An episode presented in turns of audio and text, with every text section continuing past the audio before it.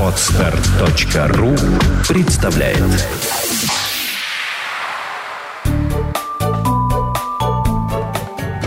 Я не знаю, как она делает это. Подкаст для мам. Мы не даем советов, мы делимся опытом. Добрый день.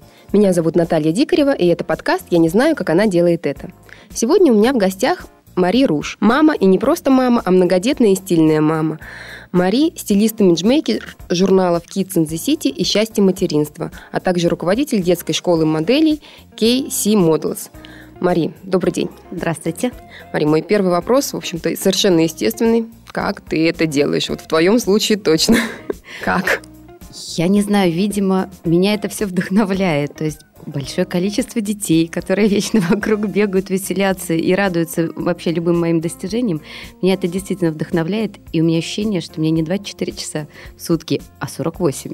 И мне действительно хватает. Чем больше я бегаю, тем быстрее я все успеваю сделать. То есть вот так. Ну, это, это просто фантастика какая-то. Слушай, давай по порядочку. Вот э, просто по образованию ты врач. Да, я медицинский. Да. Э, в медицинском направлении я врач и педиатр, то есть изначально я тоже работала с детьми, потом я ушла в дерматологию, и все-таки немножко творческое мое начало, оно давало о себе знать, мне хотелось какого-то развития, не, не монотонного в кабинете, а что-то вот делать индивидуально для людей. Поэтому я ушла в такое направление нетрадиционной медицины, как гомеопатия. Потому что там, как известно, лечат не болезнь, а лечат именно больного. Что индивидуальный подход очень Причину, необходим. Да-да-да, именно сам человек важен. Угу. И, соответственно, вот эта любовь э, к общению с людьми, именно желание, желание помочь человеку меня как раз и направило в гомеопатию, а потом еще сделать не только здоровым человека, Ну и красиво. близкого, да, но и красивым душой и телом. То есть, соответственно, меня уже жизнь перенаправила в, такое вот, э, в такую профессию, как стилистика, имиджиология и модельный бизнес. А это все, это все происходило э, в процессе, как бы, если параллельно с детьми смотреть, то дети были в каком возрасте? Дети были маленькие. У меня в гомеопатию я стала уходить, когда старшему было год.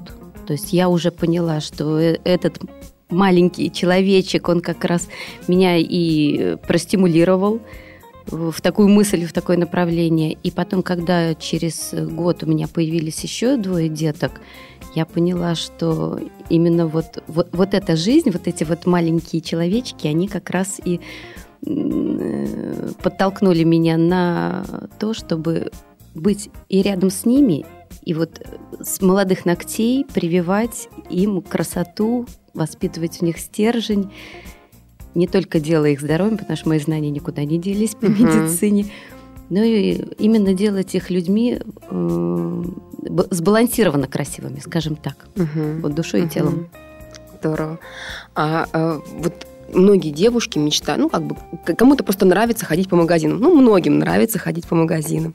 Многие хотят и знают, как одеваться, и хотели бы даже подарить вот это вот знание и умение кому-то еще. Вот как у тебя этот процесс происходил? С чего ты начинала? То есть это же как-то... Как это было?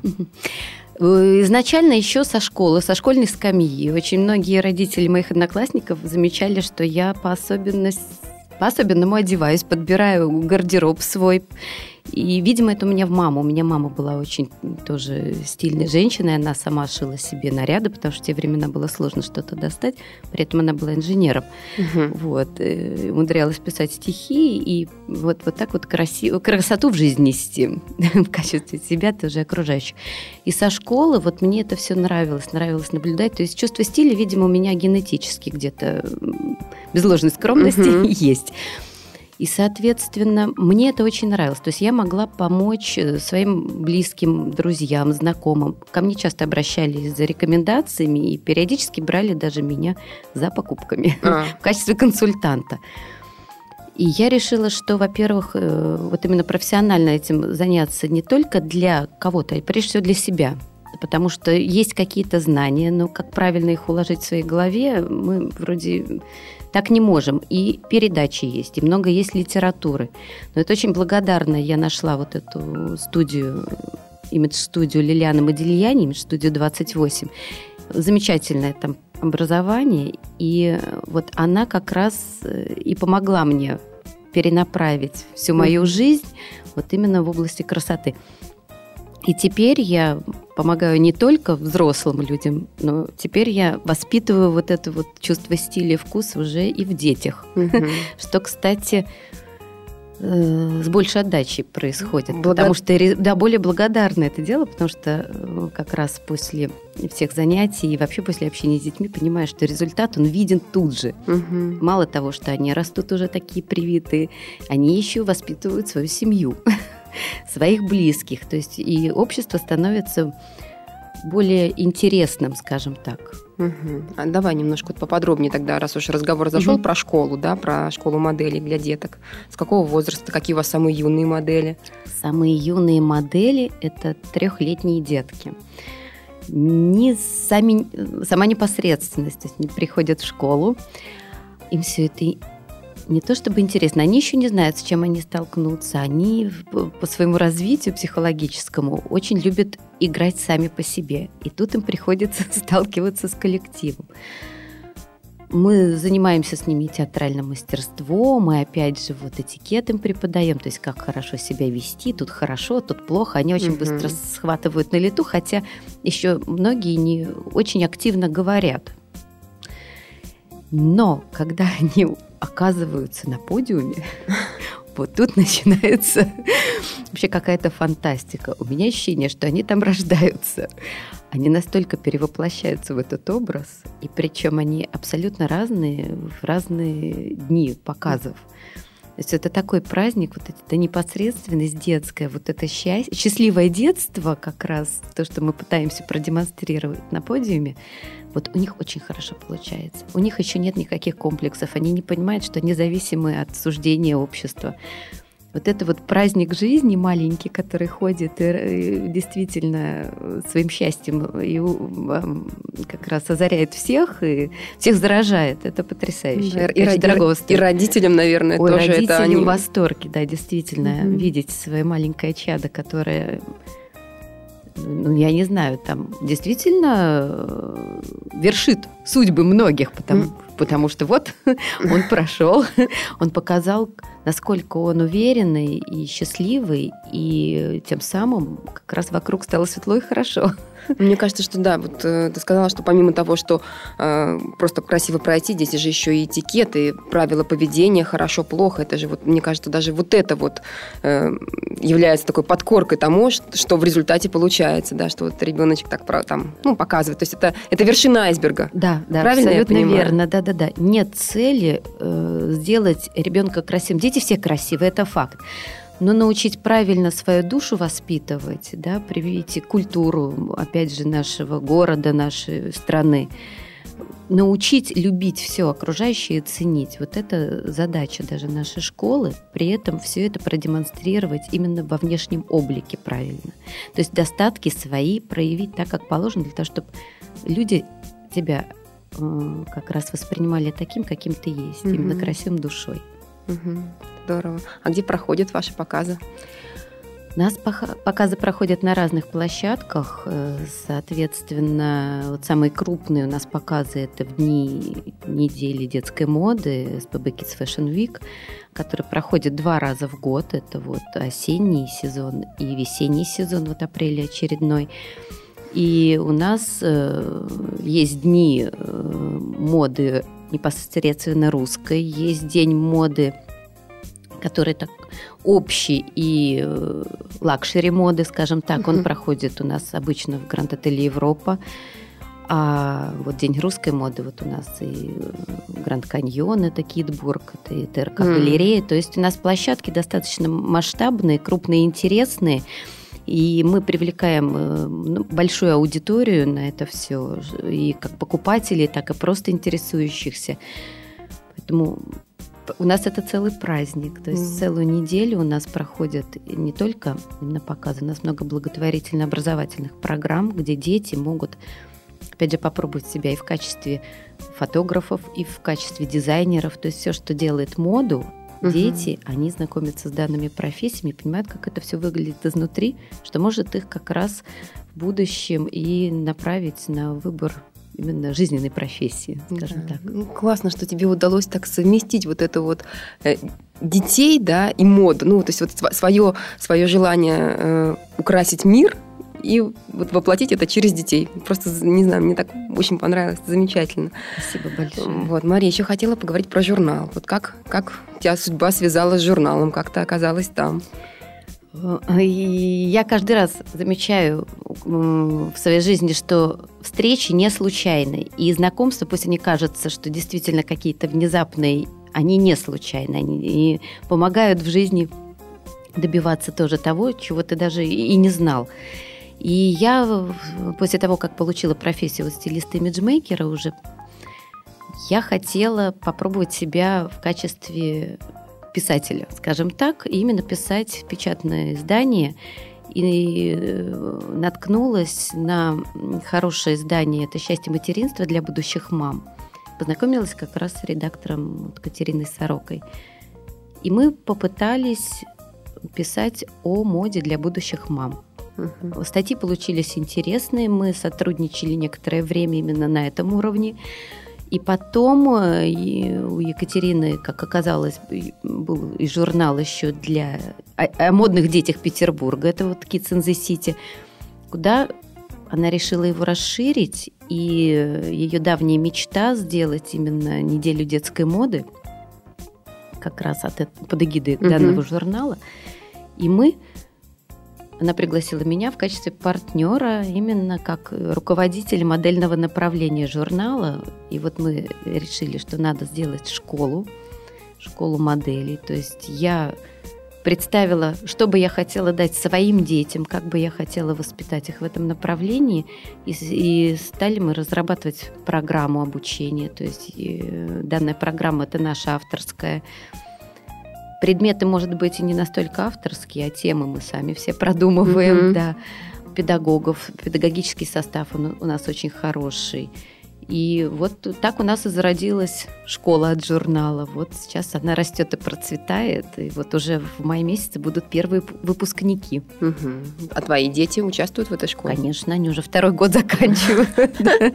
Самые активные ученики школы. Им очень нравится не считая их загруженность ежедневно, не с удовольствием. Давай немножко, да, про детей да. поговорим. Расскажи, пожалуйста, кто у вас?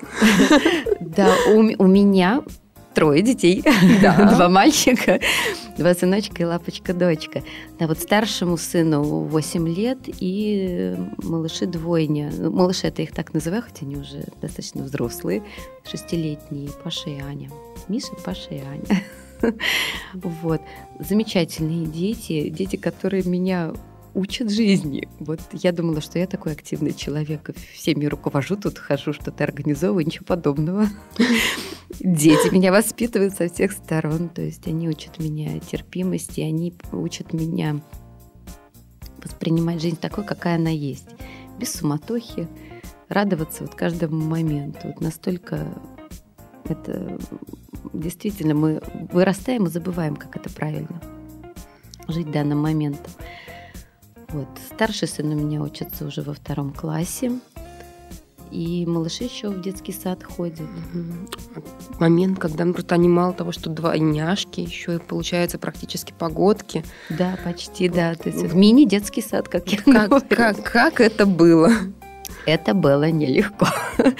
Скажу честно, это было нелегко но э, момент режимности, то есть настолько у меня был организован день, поминутно, можно сказать, для того, чтобы и детям было легко, они э, с рождения понимали, что вот они там э, тут поспят, тут поиграют. То есть режим нужен всегда. Это, ну, это мое мнение, угу. потому что так иначе жизнь зависнет и пойдет на самотек, и можно чего-то не успеть в этой жизни.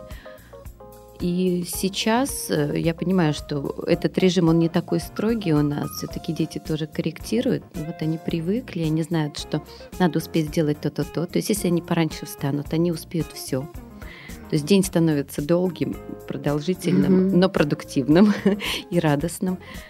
И тем самым вот я, наверное, все это и успеваю, что у меня дети очень... Они у меня умеют готовить уже. Они убирают в своих комнатах. То есть дети молодцы не потому, что я там говорю, это надо, а потому что им самим хочется мне помочь, они видят, как я тружусь, как папа трудится. И, в общем, у нас совместно. Это здорово. Совместная работа. Мне вот это приятно. Вот, да, мне очень нравится как раз вот эта тема. Она, ну, впервые я ее прочитала у Гиппенрейтера, у Юлии Борисовны, а она ее, в свою очередь, взяла у Выгодского вот об, об вот этом вот круге э, совместного обучения, что научи ребенка, чем больше ты ему научишь, через какое-то время он начнет это делать сам. Да, да, да, абсолютно. Я, я по своим детям сейчас это замечаю. У меня там тоже вот Гоша сейчас 4 года, он у меня там уже что-то режет ножом, там какие-то такие вещи. Я ему доверяю это делать, потому что мы это делали с ним с, с раннего детства вместе. Я знаю, что он аккуратен, что он сделает это осторожно. Конечно, говорят, как ты даешь нож? У меня шесть рук салаты режут. Я говорю, как даю? Но мама не боится, ничего не случится, это факт.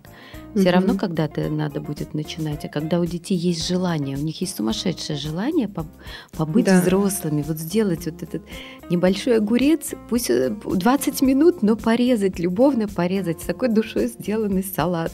Да, согласна. Это потрясающе. Не отбить это желание отбить, в тот момент, да, это да, важно, действительно. Не очень. бояться, что что-то произойдет, потому что ну, мы сами, конечно, себе шишки набиваем. Ограждение от чего-то вот такого несложного и, и не потеря бдительности, она только ведет к самостоятельной жизни уже детей что очень нужно. Мы стали забывать тоже об этом. Сейчас вот такие вот моменты, опять же, немножко так все время в прошлое возвращаюсь, mm-hmm. ну, потому что мне кажется, что тот возраст, он такой совсем, ух, тяжелый. Вот когда были моменты, когда, ну, вот, ну, ну вот все, все, все не так. Вот что ты делала? какой-то, может быть, какой-то вариант расслабления? Или вот в, чем, в чем была отдушина? Да, я не домашний человек. Я не сидела 24 часа дома. У меня есть помощница няня, которая вот в дневное время может мне помогать. Э, моя душина – это спорт, утренний спорт, после чего я, видимо, всю отрицательную энергию я оставляю там, и после этого я белая, пушистая, и могу вообще горы воротить, это факт. И, соответственно, какой-то вот совместный отдых, совместные путешествия тоже нас с детьми, они это для нас тоже отдушина скажем так. Потому что рутина, она, конечно...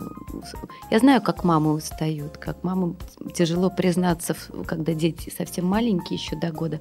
Маме тяжело себе признаться, что она очень устала. А это надо, если есть возможность есть помощники, никогда не надо отказываться от помощи. Пусть это будет час в день, посвященный лично маме, когда она вспомнит о том, что она женщина, когда она останется наедине со своими мыслями, это очень важно. Мама и дети – это замечательно, но мама и мама, она не должна себя терять никогда. Вот только тогда будет полноценная мама и дети. Это угу, факт. Угу. Мама и папа обязательно тоже. Это вот те моменты, это должен быть баланс везде. И только тогда в счастье будут расти дети и понимать, как это важно. И уважать время мамы. Угу. Да, это действительно это важно, это здорово. Слушай, еще хотела, вот у нас время заканчивается, но тем не менее спрошу, потому что запланировала себе этот вопрос и спрошу его. Э, про мамы, вот, вот очень такая болезненная тема, что мама на прогулке не может быть там стильной, красивой, то есть она одела эти джинсы, там какую-то шубку, дубленку и пошла вот с детьми гулять. То есть тепло, удобно и красиво быть не может. Как стилист, скажи мне, пожалуйста, что считаешь? Однозначно может. Просто, во-первых, то, как одевается мама, воспитывает и вкус у ребенка. Поэтому надо не забывать о том, что маме удобно, понятно, захотела, увидела, там одела непонятно что на себе, главное тепло. Но ребенок же растет тоже в этой обстановке. Ребенку надо э, правильное цветосочетание. То есть э, ходить на улицу, это должно быть тепло, первую очередь, да, это должно быть удобно не сковывать движение, но это должно быть подобрано красиво, то есть по цветосочетанию, по фактуре тканей, по фасонам, опять же, чтобы не казаться большой и круглой, потому что тебя тоже, на тебя тоже смотрят люди.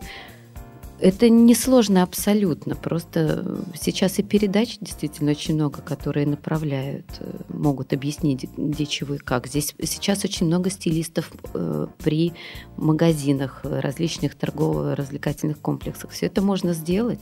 Главное было бы желание. Не макияж сделать на улицу никто не запрещал.